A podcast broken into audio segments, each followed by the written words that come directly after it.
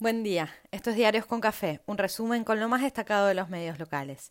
Hoy es viernes primero de octubre y los diarios de esta mañana se distribuyen temas y coinciden en la foto del reencuentro de Alberto y CFK. Los datos de la pobreza lastiman y estamos lejos de encaminar la situación. Ámbito y BAE avisan que los recursos, la platita para inyectar la economía, son menos de lo previsto. Responsabilidad, poco margen de acción, ¿quién lo explica? Solo Página se indigna por la maniobra judicial del macrismo en la legislatura de la ciudad. El corazón de Mirta asustó a todos. Se aflojan las medidas sanitarias, vuelven los hinchas a los estadios, con superclásico y todo, y volvió el sol. No es poco para este primer viernes de octubre.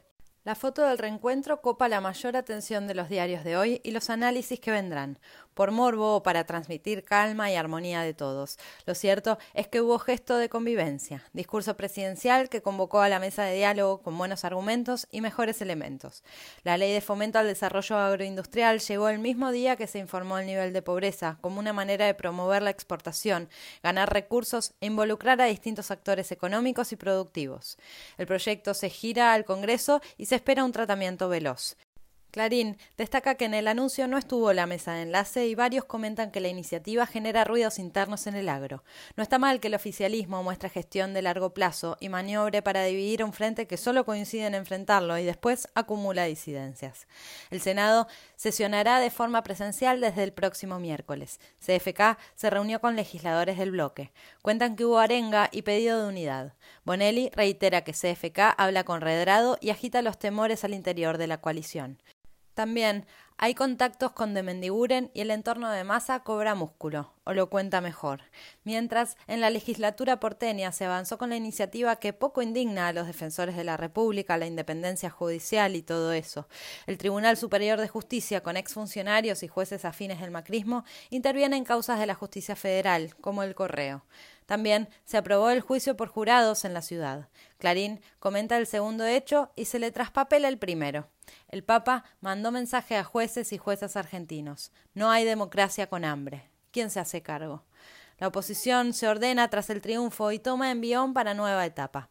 Hablan de bajo perfil en las primeras semanas. Morales y Larreta sellan tregua hasta noviembre.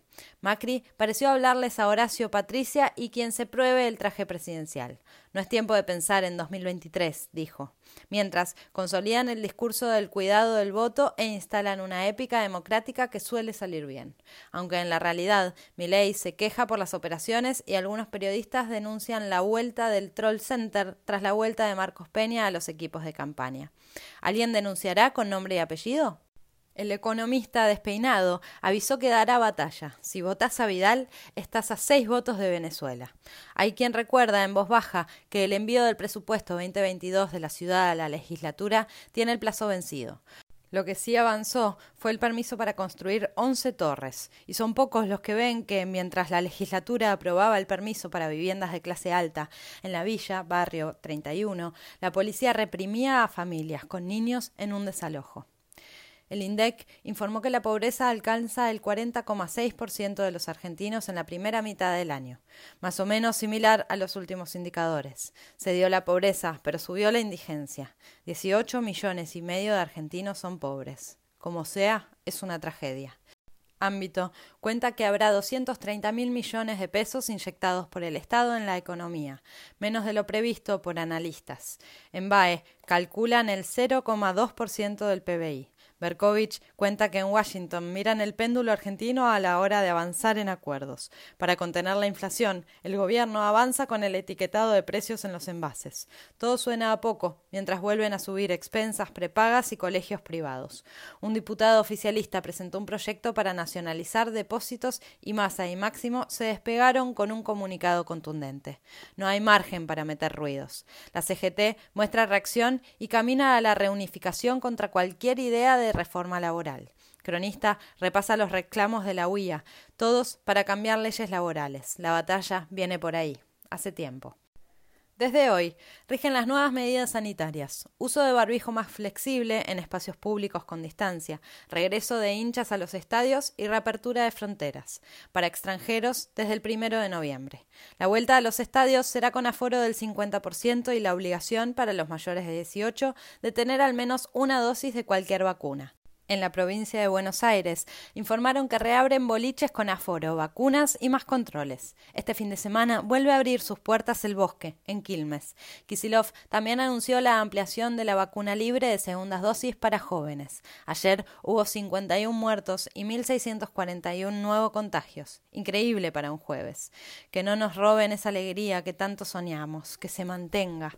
Hoy, el presidente anuncia obras para el CONICET en 21 provincias. Cuenta Infobae que el gobierno anunciará la compra de 20 millones de dosis de Pfizer y 20 millones de Moderna. Todos apuntan a la vacunación en menores de 18 años. Varios se indignan con la devolución de más de 1.300.000 dosis de Sputnik componente 2 a Moscú por fallas en el etiquetado.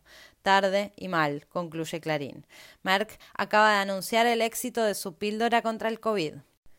El líder de los monos, Guille Cantero, sumó 22 años de prisión por atentar contra los jueces que lo condenaron. La ciudad prorrogó por dos años las licencias de conducir. Mirta internada en el Mater Dei tras recibir ayer dos stents. Se recupera bien, dicen. Pelé fue dado de alta después de un mes de internación. El indio publicó temas inéditos de los redondos que quedaron afuera de Luzbelito. Britney está libre de la tutela de su padre. Varios comentan que Gallardo suena para dirigir en el Barcelona y empiezan a llorarlo. Las denuncias de la novia cubana de Diego replican por todos lados y espantan a la mayoría. En Francia le dieron un año de prisión domiciliaria a Sarkozy por un delito vinculado al financiamiento de su campaña. Llegamos a octubre con un panorama revuelto y pronóstico reservado, pero llegamos, y hay sol, y es viernes, y el cerebro lo sabe a descansar.